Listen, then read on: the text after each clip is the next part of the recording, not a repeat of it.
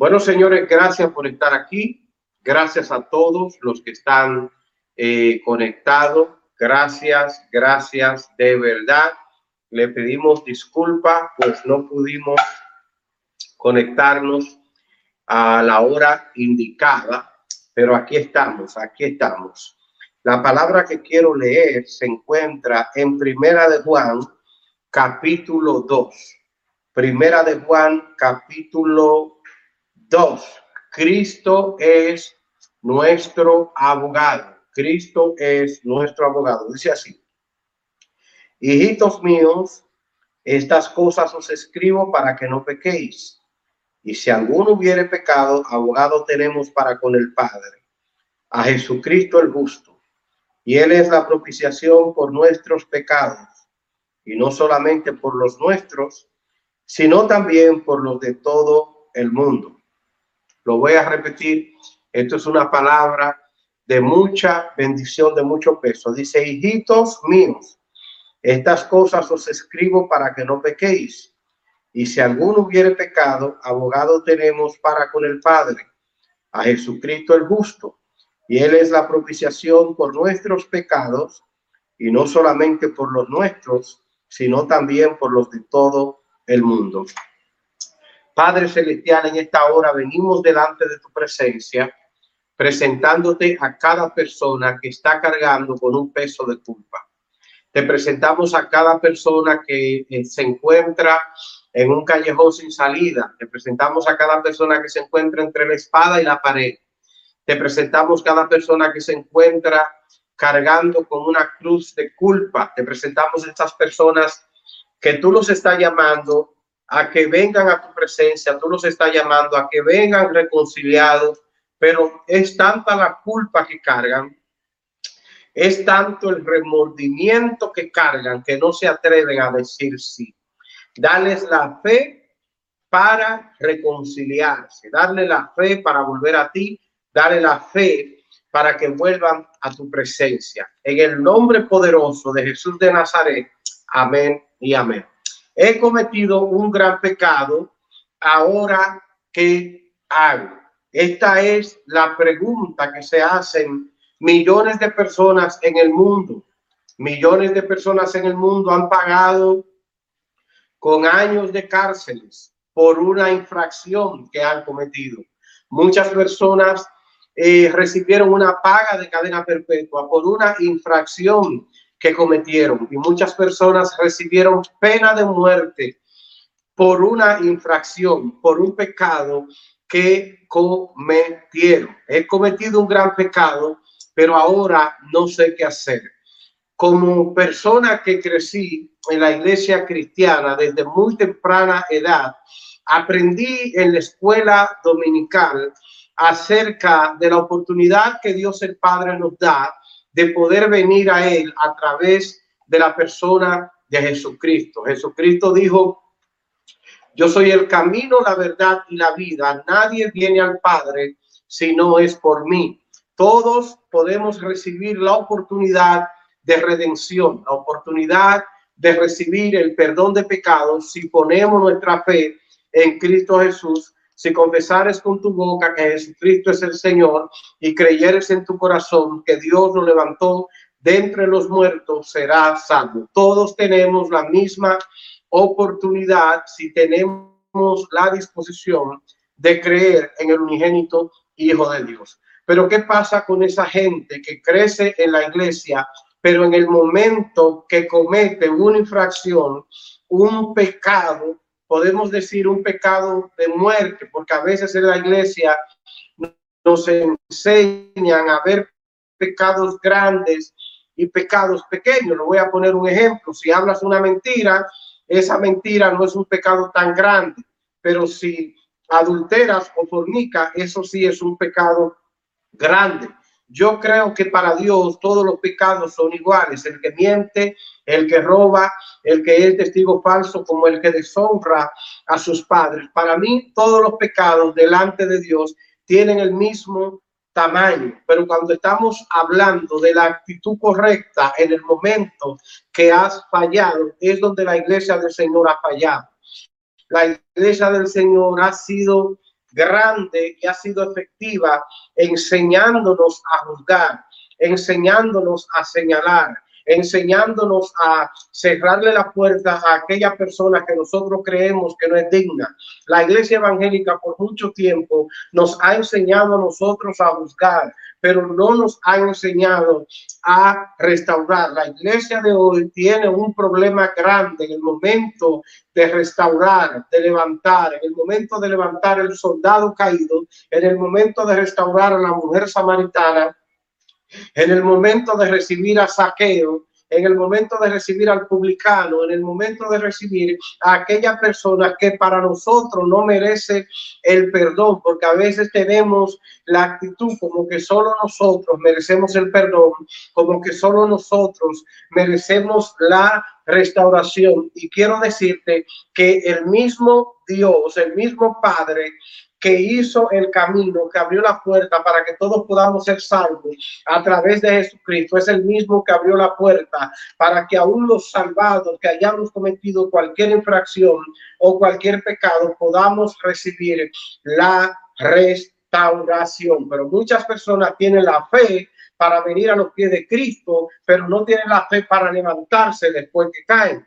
Mucha gente tiene la fe para recibir el milagro, para recibir la sanidad divina, pero no tienen la fe para ponerse en las manos de Dios en el momento que ha caído en cualquier tipo de pecado, porque es que cuando hemos pecado no solamente cargamos con la culpa, sino que a veces somos víctimas de los acusadores, somos víctimas de lo que señalan, somos víctimas de la gente, aquella gente que solo espera que tú fracases para luego levantarte un juicio. Pero en esta palabra nosotros estamos viendo lo que Juan le dice a una iglesia, que dice todo esto, todo esto que ustedes ven aquí, la palabra de Dios escribió para que ustedes no pequen. Tenemos la instrucción de Dios, tenemos la palabra de Dios para que usted no peque. Pero si alguno pecare, abogado tenemos para con el Padre, a Jesucristo el justo. Él es la propiciación por nuestros pecados y no tan solo por los nuestros, sino por los del mundo entero. ¿Qué es lo que Dios está diciendo aquí? Lo que Dios está diciendo aquí, muchos de ustedes pecaron, pero no saben dónde ir. Muchos de ustedes le fallaron a Dios, pero no saben qué hacer. Hay gente que le falló a Dios que no sabe qué hacer. Si no, fíjese en la cantidad inmensa de personas que se descarrían y no vuelven al Señor. Fíjese en la cantidad inmensa de personas que se va de la iglesia y no vuelven a la iglesia. Fíjese en la inmensidad de personas que se aparta de Dios y no vuelve jamás a los pies de Cristo. Esta gente no vuelve simplemente porque lo enseñaron solamente a ser buscado, pero no lo enseñaron a ser restaurado. Y Dios está levantando una generación. Dios está levantando una generación capaz de restaurar en el nombre del Señor. Dios está levantando una generación que abrace al hijo pródigo. ¿Dónde están aquellos que abrazan al hijo pródigo? ¿Dónde están aquellos que extienden la mano y dicen, yo te voy a limpiar las llagas? ¿Dónde está el samaritano que se compadece del que esté herido y del que tiene hambre? ¿Qué hacemos después que fallamos? ¿Qué hacemos después que pecamos? ¿Por qué se nos hace tan difícil perdonar al que ha fallado? ¿Por qué se nos hace tan difícil restaurar al que ha cometido un pecado? Si es cierto que a mucha gente le hace falta la valentía, si es cierto que a mucha gente le hace falta el coraje de postrarse delante de Dios y pedir perdón, de postrarse delante de Dios y decirle, he pecado contra el cielo y contra ti, ahora restaurame. También es cierto que muchos de nosotros nos convertimos en jueces fiscales y abogados y no mostramos misericordia. ¿Y qué es lo que Dios quiere? Dios quiere que nosotros mostremos misericordia, porque en este tiempo viene una cosecha de almas increíble, cual nunca jamás cual nunca jamás haya experimentado la tierra. Una cosecha de almas impresionante se avecina y vienen gente de todo extracto social, vienen gente de todo tipo de conducta, viene gente de diferentes rincones de pecaminosidad que Dios lo restaura, pero la iglesia tiene que tener la toalla para secar el sudor a esa gente. La iglesia tiene que tener la actitud perdonadora para levantar esa gente. Dice Cristo nuestro abogado, hijos míos, le escribo para que no pequen. Les instruyo para que no pequen. Les enseño para que no pequen. Pero si alguno peca, tenemos un abogado. Y es Jesucristo. ¿Quién es tu abogado? ¿Quién es tu abogado? Jesucristo es tu abogado. Y estoy hablando a gente que cree que no se va a levantar. Estoy hablando a gente que cree que no se va a restaurar. Estoy hablando a gente que cree que ya se le agotaron las oportunidades. Dios te extiende una nueva oportunidad.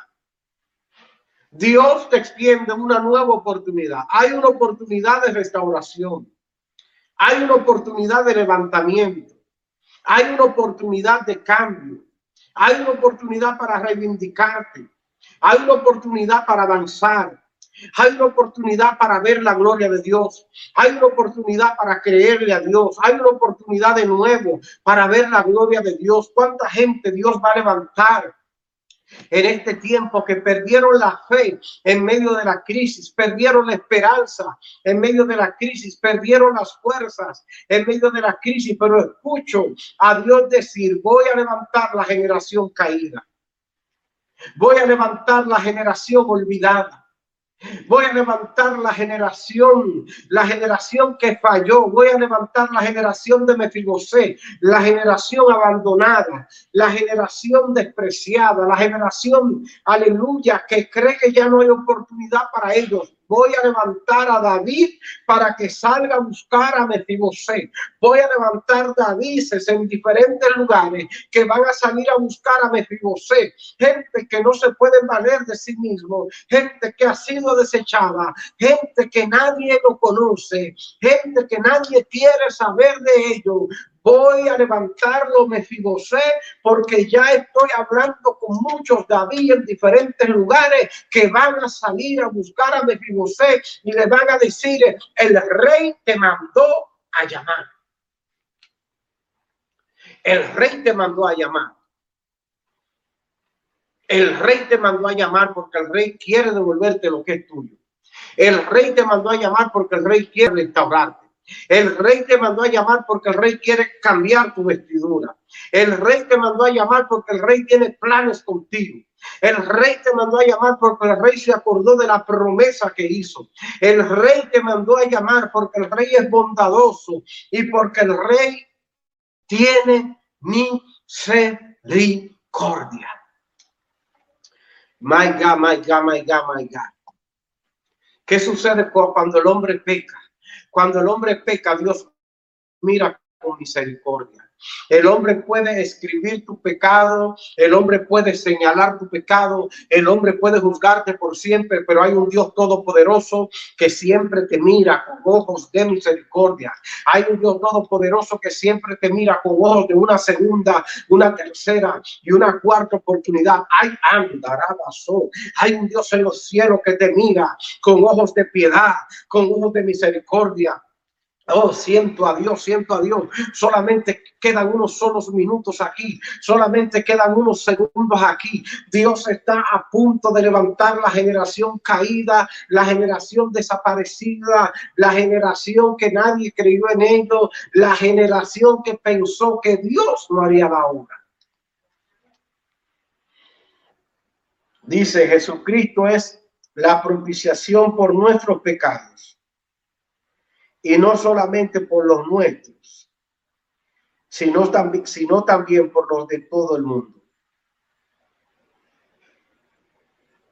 Imagínese usted, Usted tiene un abogado y ese abogado se llama Jesús. Y ese abogado no te cobra un centavo. Ese es el mejor abogado. Jesucristo es el mejor abogado. ¿Sabe por qué? Porque él paga sus propios honorarios. Él pagó sus propios honorarios.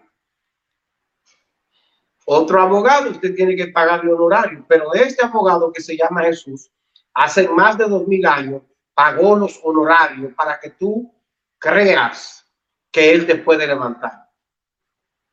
Él pagó los honorarios para que usted crea que Él te puede renovar. Él pagó los honorarios para que usted sepa que Él te puede bendecir. Él pagó los honorarios para que usted sepa que hay restauración para usted. Hay restauración para usted. Hay renovación para usted. Hay un tiempo de bondad para ti. Hay un tiempo de misericordia para ti. Hay un tiempo de perdón para ti. Hay un tiempo de sanidad para ti. Hay un tiempo de milagro para ti. Hay un tiempo de ver la gloria de Dios. Y es lo que estoy hablando ahora. Que Él quiere darte la oportunidad de levantarte. El día pasado estaba hablando con una sierva de Dios que está apartada. Para mí todavía ella es sierva de Dios. Y yo le decía, hay oportunidad para que usted vuelva al Señor. Ella me dijo, yo he hecho tantas cosas. Ella me dijo, yo no creo que Dios me dé una oportunidad, porque yo he cometido tantos pecados. Y así hay mucha gente que dicen, yo he cometido tantas faltas que no creo que Dios me reciba. Quítate esa mentalidad mediocre de que tú has pecado tanto y has fallado tanto que Dios no te puede restaurar. Eso es un obstáculo que no permite que el Señor termine la obra que empezó en tu vida. Dios sabía que le ibas a fallar. Dios sabía que te ibas a portar mal. Dios sabía que ibas a fracasar. Jesucristo sabía que Pedro le iba a negar, por eso le dijo, me vas a negar. Jesucristo sabía que Pedro le iba a negar, por eso se lo dijo, me vas a negar. Jesucristo sabía que Judas lo iba a traicionar. Que no sabe Dios. Pero no te conviertas en un Judas que se llena de remordimiento y perece en perdición. Conviértete en un Pedro que reconoce su falta, que le negó y vuelve a la presencia de Dios con una llenura mayor del poder de Dios y comienza a ganar miles de almas para el reino de Dios. Mucha gente convertida en Judas, no porque traicionaron, sino porque fallaron de alguna forma y están amontonados en su rencor de remordimiento. Se quedan amontonados en el rencor de remordimiento se quedan en, en el basurero del remordimiento. Ay, pequé. Ay, fallé. Ay, no me puedo levantar. Ay, ya no puedo seguir hacia adelante. Ay, ya no puedo volver a abrir otra iglesia. Ay, ya yo no puedo profetizar. Ay, ya no puedo ser maestro. Ay, ya no puedo levantarme. ¿Quién te dijo a ti que por usted haber pecado, Dios, usted no puede volver a ser mejor? Usted no puede levantarse en una unción mayor que antes. ¿Quién le dijo a usted? ¿Dónde dice la Biblia que el que falla, Dios no lo puede levantar? ¿Dónde dice la Biblia que el que peca, Dios no lo perdona? ¿Dónde dice la Biblia que el que se ha descarriado o el que ha caído, Dios no lo puede levantar? Siete veces cae el justo y Jehová lo levanta. Siete veces cae el justo y Jehová le levanta. Cuando nosotros reconocemos que hemos fallado.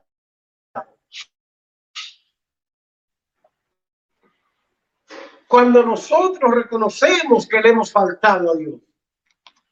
Cuando nosotros reconocemos que de alguna manera nos hemos alejado de Dios y nos volvemos a Dios, Dios sirve una mesa nueva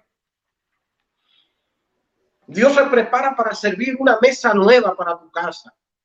Dios se prepara para servirte una mesa nueva. Dios se prepara para servirte una mesa nueva en tu ministerio. Dios se prepara para servirte una nueva mesa en tu familia. Dios se prepara para levantarte una mesa nueva. Porque hay bendiciones nuevas cada día para ti. Hay nuevas oportunidades en Dios. Las misericordias de Dios son nuevas cada día. Las misericordias de Dios son nuevas cada día.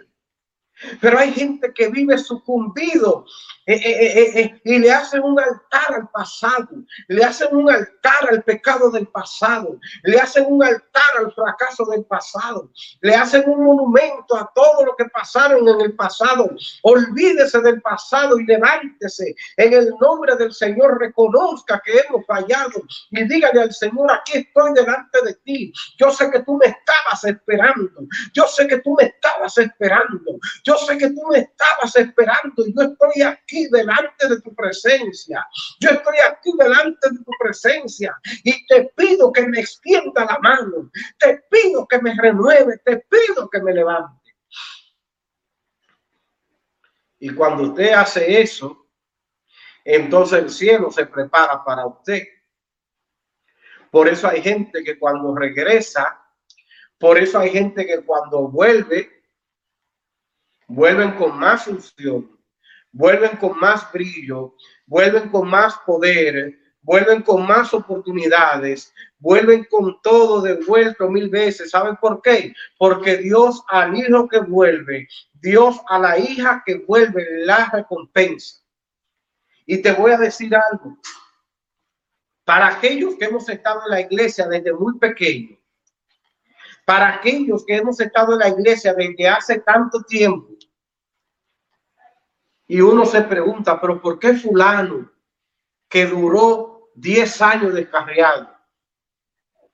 ¿Por qué fulana que duró 20 años en la droga, en la prostitución, apartado de Dios, gozando la vida de pecado, viene con tanto ímpetu ahora, ahora viene, mira, le va mejor, mira cuántas oportunidades Dios le da. ¿Sabe por qué? ¿Sabe por qué Dios lo hace? Yo creo que Dios lo hace porque así como la Biblia dice que solo los valientes arrebatan el reino de los cielos, solo los valientes se atreven a creerle a Dios luego de haber fracasado. Solo los valientes se atreven a creerle a Dios luego de haber pecado. Solo los valientes se atreven a decirle a Dios, levántame, luego de haber quedado en el polvo, luego de haber caído en lo más bajo. Hay que ser valiente de verdad. Aleluya. Y hay que ser una persona de gran fortaleza espiritual para creerle a Dios luego de ser acusado, luego de ser pisoteado, luego de ser, aleluya, vituperado. Porque qué difícil volver. Es difícil levantarse de nuevo. Es difícil volver al Señor porque hay demasiado desafío. Está el desafío de tu propia carne que te dice, vas a volver donde te maltrataron, vas a volver donde te, donde te, donde, donde te cerraron las puertas, vas a volver donde dijeron que no te ibas a levantar, vas a andar a basata, vas a volver donde esa gente que no creía en ti. Y usted tiene que vencer su propia carne para decir, sí, yo voy a volver, porque yo me debo a Dios. El segundo desafío que tenemos eh, eh, es, tener que volver a pasar por el proceso, porque el que regresa tiene que comenzar desde cero, tiene que comenzar a creer de nuevo. No es fácil que te repitan el mismo examen o quizás peor. No es fácil tener que pasar por el proceso de nuevo. Por eso tenemos que tener una actitud de restauración. Por eso tenemos que tener una actitud de cambio. Por eso tenemos que tener una actitud de perdón como vasos de Dios. La iglesia ha sido experta juzgando, pero la iglesia ha fallado restaurando. Y en este tiempo Dios está levantando muchos David alrededor del mundo que van a llamar a Mefiboset. Aleluya. Van a salir a buscar a los Mefiboset. Así que vamos a orar. Si usted se ha sentido si usted se ha sentido en ese desafío de volver a levantarse, hay mucha gente que no se está congregando, hay mucha gente que no le está creyendo a Dios, hay mucha gente que se cansó, Hay mucha gente frustrada porque de verdad que las pruebas son difíciles. Pero yo voy a orar por ti para que Dios te renueve. Yo voy a orar por ti para que Dios te levante. Yo voy a orar por ti para que Dios termine la obra en tu vida. Padre Celestial, en esta hora yo te bendigo y te exalto. Yo te pido por esa gente que perdió la fe. Yo te pido por esa gente que no cree en ti. Ya no creen en ti. Creyeron en el pasado, pero ya no creen. Tendrán sus razones. Yo te pido que tenga misericordia. Ten misericordia de esas vidas que no quieren regresar porque se encuentran en el camino muy difícil y muy largo. Ahora mismo llénales de fe. Ahora mismo renueva su fe.